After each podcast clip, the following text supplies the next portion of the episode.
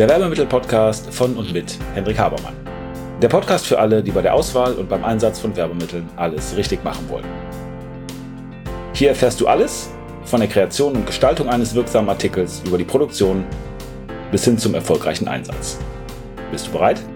Dann stell alle deine Sinne jetzt auf Empfang.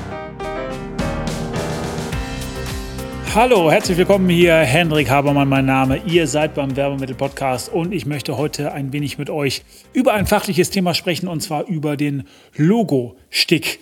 Also das, was man mit hochwertigen Textilien in der Regel macht, zum Beispiel mit Jacken oder mit Poloshirts oder auch mit Handtüchern oder mit Kappen, äh, nämlich wie man da ein Logo aufbringt. Und das tut man nicht, indem man da was drauf druckt, sondern indem man einen Garn da quasi einfädelt. Also ein Logostick macht, kann man logischerweise mit der Hand machen. So hat man das früher auch gemacht. Heute benutzt man natürlich Maschinen dazu, um das zu machen. Und ähm, was so die Besonderheiten sind, was interessant ist dazu, was ihr beachten solltet und was ihr vielleicht auch wissen solltet zum Thema Logostick, das besprechen wir heute in der aktuellen Podcast-Folge. Also was ein Logostick ist, brauche ich nicht erklären. Habe ich gerade schon mal gemacht. Kennt ihr auch? Warum macht man überhaupt ein Logostick? Nun, wird als das hochwertigste Veredelungsverfahren angesehen. Veredelungsverfahren, also wir in der Branche, wir nennen immer alles Veredelung, wo wir ein Logo drauf machen, weil wir das, das, das Material, den Stoff aufwerten. Logostück wird als äh, besonders hochwertig angesehen und ist auch sehr haltbar. Ja, es ist also nicht so, dass die Farben irgendwie abgehen oder dass sich wie bei Transferen Teile lösen können oder wie bei Trikots, wo man ein Logo draufpresst äh, und die Oberfläche irgendwie blöd ist, dann das Ganze runterkommt oder so. Sehr peinlich, wenn das äh, bei einem Bundesligisten passiert, der Trikots von uns anhat und dann irgendwann löst sich da die Nummer oder so hinten drauf. Äh, leider kann man da nichts machen manchmal, weil die Oberflächen das nicht zulassen, dass bestimmte Logos haften bleiben. Aber das ist ein anderes Thema. Also Logostick hochwertig, langlebig, und auch farbtreu, was die Garnfarben angeht. Nachteil natürlich, dass das Ganze durch das Material geht.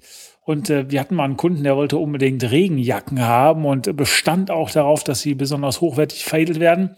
Und zwar mit Logostick. Ich habe ihm davon abgeraten. Warum? Weil natürlich die Nadel, die durch das Material geht, das entsprechend perforiert, also die Oberfläche auch kaputt macht oder den Regenschutz kaputt macht. Aber er wollte es unbedingt haben. Was muss man noch wissen, wenn man sticken will? Nun, zunächst mal ist das so, dass man ähm, bestimmte Motive nicht unbedingt sticken kann. Also wenn die Motive sehr, sehr klein sind, kann man das nicht sticken. Äh, wenn es sehr filigran ist, einfach deswegen nicht, weil das Garn, was man verstickt, ja eine bestimmte Größe hat und sich daraus dann durch das Zusammenspiel zwischen Garn und Nadel das Logo ergibt. Und manchmal ist es eben besser, wenn es sehr, sehr, sehr klein sein soll, das Ganze zu drucken. Oder wenn die Oberfläche relativ rau ist oder so wie bei einem Piquet-Stoff von einem Polo ist es manchmal so, dass sehr, sehr, sehr kleine Logos auf diesem groben Stoff des Piquets nicht gut dargestellt werden können. Es ist auch so, dass Buchstaben eine bestimmte Höhe haben sollten, damit man die vernünftig darstellen kann. Könnt ihr euch vorstellen, ein drei Millimeter hohes E mit einem einigermaßen normalen Garn zu sticken, ist auch nicht so besonders einfach. Und es gibt auch manchmal technische Grenzen. Und zwar funktioniert der Stick so, dass ähm, das Textil, in der Regel ist ja ein Textil oder eine textile Fläche, ein Gewebestoff, der gestickt wird, irgendwie in die Maschine eingespannt werden muss. Der muss ja also feste sein, damit dann der Kopf mit der Nadel oder mit den Sticknadeln wo das Garn drin ist, darüber fahren kann und das Ganze sticken kann. Und wenn man das Ganze nicht irgendwie in der Maschine befestigen kann, dann geht es nicht. Es wird in der Regel eingespannt. Da gibt es so Metallrahmen oder Magnetrahmen, wo man quasi den Stoff, den man besticken will, einklemmt und dann fährt eben die Nadel durch. Aber wenn ich sehr kleine Materialien habe, wie zum Beispiel Krawatten, ist das ein bisschen schwierig. Da muss ich das anders machen. Da stickt man in der Regel so, gilt auch für Hemdkrägen eigentlich dass man das auf eine andere Fläche klebt. Da gibt es so einen Sprühkleber und dann kann man das sticken, dann ist das einigermaßen feste und dann löst sich der Kleber nach einiger Zeit und ähm, ja, dann hat man eben das Motiv auf entsprechenden Fällen angebracht. Ist ein bisschen teurer, das so zu sticken, weil ich eben mehr Aufwand habe in der Vorbereitung. Dann auch eine Sache, Verläufe kann ich nicht sticken. Wenn ihr also sehr, sehr high sophisticated Motive entwickelt habt, die irgendwie Farbverläufe drin haben, also von hell zu dunkel werden oder einen Regenbogen drin haben, kann ich so nicht umsetzen, weil ich ja nicht wie beim Druck eben ein Motiv aus verschiedenen Farben, aus Rasterpunkten aufbaue. Wird ja auch beim Bildschirm gemacht in den RGB-Farben, sondern weil ich sage, ich habe ein Garn und den kann ich sticken. Und wenn ich dann zum Beispiel einen Regenbogen sticken will, dann muss ich Rot, Orange, Gelb, Grün, Blau, Violett eben in der Farbe sticken, also entsprechende Garne, die aneinander legen. Und da erkenne ich auch, dass das ein Regenbogen ist. Aber es ist eben so, dass die Übergänge relativ grob sind, weil es direkt von der eine auf die andere Farbe wechselt. Andere interessante, interessante Sache beim Stick ist es so, dass und äh, viele verwirrt das, weil die geben uns ja immer Pantone-Farben vor, die wir CI-mäßig umsetzen wollen, äh, auch beim Stick. Ähm, aber Garnfarben sind nicht nach Pantone, sondern Garnfarben sind quasi in ihrer eigenen Farbwelt. Und dann kann man immer nur schauen, dass es einen Farbton gibt, der ähnlich Pantone ist, was da Pantone-Farben ja in der Regel nach Druck definiert werden. Wir aber hier ja am Stick sind, wo wir also eingefärbtes Material haben, in der Regel ist das ein Polyestergarn, da wir eingefärbtes Material haben, ist das per Definition sowieso ein bisschen anders, weil ein Papier, was bedruckt ist, Farbe anders reflektiert und deswegen anders aussieht, als das bei einem Stick der Fall ist. Aber nochmal ähm, nur zum Hintergrund, ihr werdet, wenn ihr Pantone-Farben angebt, nicht in Pantone-Farben ein gesticktes Logo kommen, sondern in einer anderen Farbe. Aber es ist so nah an Pantone dran, dass man das auf jeden Fall durchgehen lassen kann. Und noch eine andere, andere interessante Sache beim Stick ist, dass Freigaben beim Stick, also Fotos, eigentlich immer blöd aussehen. Normalerweise ist das ja so, dass wir zum Beispiel, wenn wir Transfere machen oder wenn wir andere Dinge produzieren, oft Fotos zur Freigabe schicken. Und beim Stick, gerade wenn es ein kleines Motiv ist, und ich davon ein Foto mache und das dem Kunden zur Freigabe schicke und der das auf seinem riesengroßen Rechner aufmacht, da sieht man halt immer so ein bisschen durch das Garn durch und sieht dann so ein bisschen die Hintergründe des Textils und man sieht die unscharfen Kanten. Und das sieht eigentlich nicht so doll aus und äh, viele ja, müssen sich daran gewöhnen. Deswegen schreibe ich das immer dazu und sage, okay, das ist jetzt ein Foto von der Freigabe. Bitte beachten, äh, machen Sie es auf Ihren Rechner und dann gehen Sie drei, vier Meter zurück und gucken dann mal auf Ihren Rechner drauf.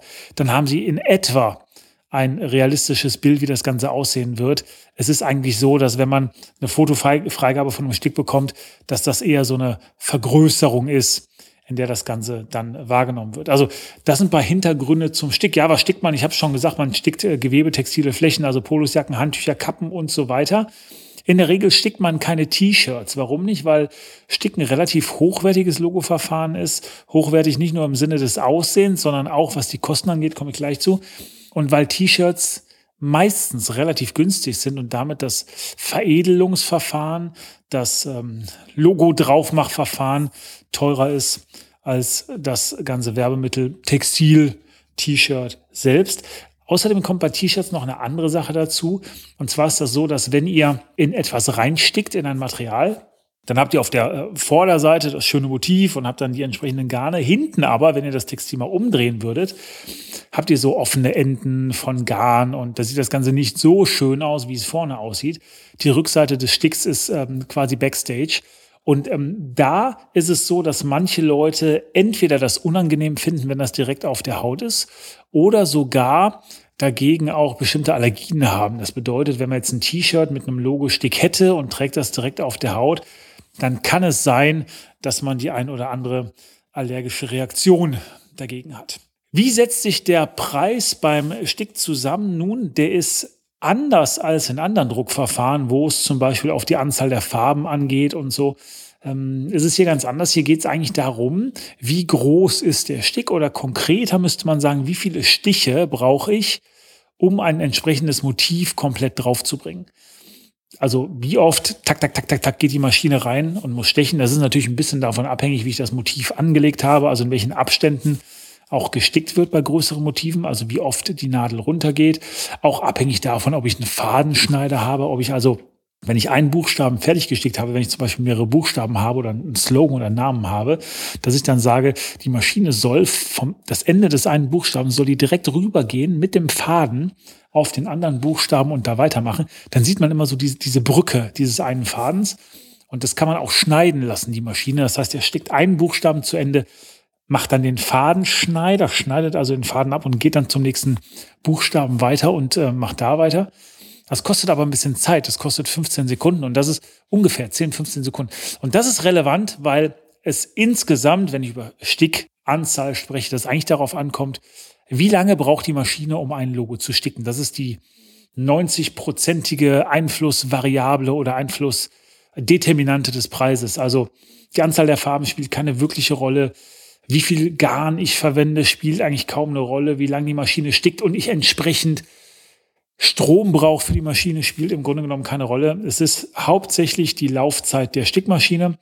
Und eine Stickmaschine kostet roundabout, so entsteht dann die Rechnung vielleicht pro Kopf, der stickt, um die 12.000 bis 15.000 Euro. Und das muss ich einfach amortisieren. Also, und Strom daneben gerechnet kostet fast gar nichts, fast zu vernachlässigen. Die Person, die daneben steht und das kontrollieren muss, wenn mal irgendwas schief geht oder die Maschine das Textil irgendwie falsch einzieht oder die Nadel so ein bisschen daneben hämmert oder die Nadel bricht oder so, dann ähm, muss man immer daneben stehen und das dann wieder korrigieren oder entsprechend eingreifen. Das sind die Einflussfaktoren. Aber auch da, Menschen werden ja in der Regel nach Zeit bezahlt. Also Je größer der Stick, beziehungsweise je länger die Maschine dauert, desto ähm, höher ist auch der Preis. Und ein ganz einfaches Logo fängt an, wenn es sehr klein ist, bei ungefähr zwei Euro, vielleicht auch natürlich abhängig von der Menge und so weiter. Und dann kann es hochgehen bis locker mal 150 oder 200 Euro. Also wenn jemand ein Motiv komplett auf die Rückseite einer Jacke haben will und das ist aufwendig und da muss ich wirklich das komplette komplette Rückteil der Jacke zutackern mit äh, Garn, dann kann es schon sein, dass eine Maschine mal so anderthalb oder zwei Stunden dran ist und dann kann das auch die entsprechenden Preise haben. Was muss man noch wissen beim Stick? Äh, man braucht ein bestimmtes Logo, um zu äh, sticken. Man muss also im Grunde genommen der Maschine sagen, in welcher Stickreihenfolge oder Stichfolge sie sticken soll, wie die Abstände der entsprechenden Sticke sind, wie Farbe angepasst werden und so weiter. Und diesen Prozess nennt man Punchen oder auch Punchen genannt. Das äh, ist etwas, wo man sich ein bisschen mit auskennen muss. Das hat nichts mit normaler Grafikarbeit zu tun. Und das muss auch immer gemacht werden, wenn man irgendwas sticken soll. Also wenn ihr irgendwem ein Vektorlogo schickt und denkt, der kann sofort damit arbeiten. Nein, das ist nicht der Fall. Man muss das also für die Maschine entsprechend aufarbeiten. Dann gibt es einen 3D-Stick, der oft gefragt wird, besonders bei Kappen. Da sagen die Leute, ja, könnt ihr das so machen, dass so ein richtige Wulst in dem, in dem Logo ist, dass das so richtig nach vorne kommt. Wie macht man sowas? Das macht man, indem man auf das Material, was man stickt, so eine Art Schaumstoff tut. Und da stickt man dann drüber. Und ähm, also so eine, so eine, wenn ich jetzt zum Beispiel ein Logo habe, das fünf mal fünf Zentimeter groß ist, das soll mittig auf eine Kappe drauf, dann nehme ich so eine Schaumstoffschicht, die ist logischerweise ein bisschen größer als fünf mal fünf, also ist das ganze Logo nicht in 3D. Und ich stick einfach in diesen Schaumstoff rein. Und ähm, wenn ich die Maschine entsprechend einstelle, dann ist das so, dass also ja, dass oben äh, an einem äh, Buchstaben zum Beispiel und unten an einem Buchstaben ich ja ins Material reinsteche und dazwischen entsteht dann ähm, also so ein kleiner Berg, so ein kleiner Hügel und das ist dann der 3D-Effekt. Und wenn ich da jetzt so eine Fläche 10 mal 10 Schaumstoff hinlege und stick dann mein Motiv, dann habe ich das Motiv ja mitten in den Schaumstoff gestickt und das andere kann ich dann einfach entfernen oder abschneiden und dann habe ich so mein 3D-Stick gemacht. Und Ganz oft werden wir auch gefragt nach Stickabzeichen. Wie macht man sowas? Nun, da gibt es verschiedene Möglichkeiten, um Stickabzeichen zu machen. Das eine ist, dass ich wirklich einen speziellen Untergrundstoff für Stickabzeichen nehme. Das ist so ein etwas groberer, filziger Stoff. Und ähm, da stecke ich ganz normal das Logo rein. Dann auch mit der entsprechenden Kante oder Bordüre und schneide das dann einfach ab und kann das dann auf meine Schützenuniform oder auf ein Hemd oder so draufnähen. Das ist eine Möglichkeit, um Stickabzeichen zu machen. Man kann Stickabzeichen aber auch auf speziellen Maschinen produzieren lassen. Und dann äh, bekommt ihr noch so eine Rückseite aus einem Kleber. Das ist so ähnlich wie so ein Wachs. Und ähm, wenn ich dann das Stickabzeichen bekomme, wie bringe ich das dann auf Textil? Nun, ich presse das drauf oder manche sagen auch bügeln dazu. Ich gehe also mit einer relativ hohen Temperatur, ungefähr 150, 160 Grad, auf dieses Stickzeichen und presse das auf das Textil, wo das drauf soll. Und dann passiert Folgendes, dann wird der Kleber, der da drauf ist, den ich gerade so als wachsartig beschrieben habe, der wird dann flüssig und äh, verbindet sich dann mit dem Textil. Und ähm, dann nehme ich die Presse wieder runter oder das riesengroße Bügeleisen. Also wir Bügeleisen, man kann das zu Hause machen, aber wir haben da industrielle Pressen für, die sowas machen. Und dann äh, wird dieses Wachs, dieser Kleber wird dann wieder hart und dann habe ich das Ganze fest verbunden. Das mal die wichtigsten Dinge zum Stick, die man wissen sollte oder die Fragen, die uns gestellt werden, wenn es ums Thema Sticken geht. Ne? Habt ihr noch Fragen? Wir freuen uns auf eure neugierigen Fragen dazu. Meldet euch einfach bei uns anfrage.habermann.info. Und wenn ihr sagt, boah, gut, dass wir wissen, dass ihr jetzt stickt, weil viele wissen gar nicht, dass wir sticken, äh, dass wir das wirklich selber machen, weil viele Kollegen im Wärmemittelbereich pressen vielleicht, also machen Transfere oder Flock- oder Flex-Logos, machen aber keinen Stick, weil die Maschinen relativ relativ aufwendig sind, weil man Personen braucht, die immer da dran stehen, das also machen. Das macht man nicht mal eben und man braucht so ein bisschen Expertise und braucht natürlich auch, wenn man ein paar Stickmaschinen hat, so wie wir, braucht man auch ein bisschen Platz dazu. Wir haben eine Stickhalle bei uns, wo unsere Sticke gemacht werden. Und wenn ihr also sagt, Mensch, wir wussten gar nicht, dass ihr Stick macht, und ich brauche ein bisschen was und Stick ist hochwertig und außerdem sind kleine Auflagen auch sehr gut notwendig, weil ich bis auf das Punschen, also das Anlegen des Logos, keine Siebe brauche. Ich brauche keine Filme, ich brauche keine Druckplatten, ich habe keine Flexo-Klischees oder welche Logo-Varianten es auch immer gibt.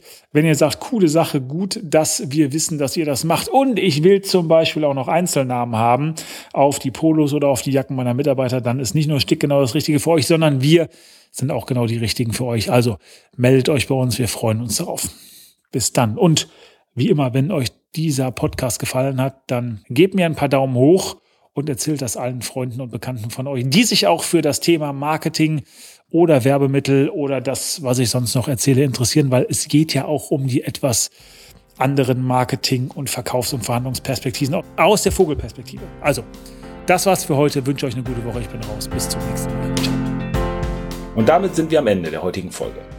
Ich hoffe, ihr habt ein paar interessante Erkenntnisse gehabt und seid ein wenig schlauer, als ihr es noch vor ein paar Minuten wart.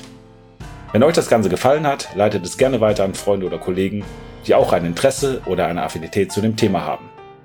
Und natürlich hoffe ich, dass ihr bei der nächsten Folge dabei seid. Wenn es etwas gibt, was euch interessiert, was ihr noch behandeln möchtet, wo ihr gern ein wenig intensiver reintauchen wollt, Schaut bitte in die Show Notes, da sind unsere Kontaktdaten angegeben mit einer E-Mail-Adresse.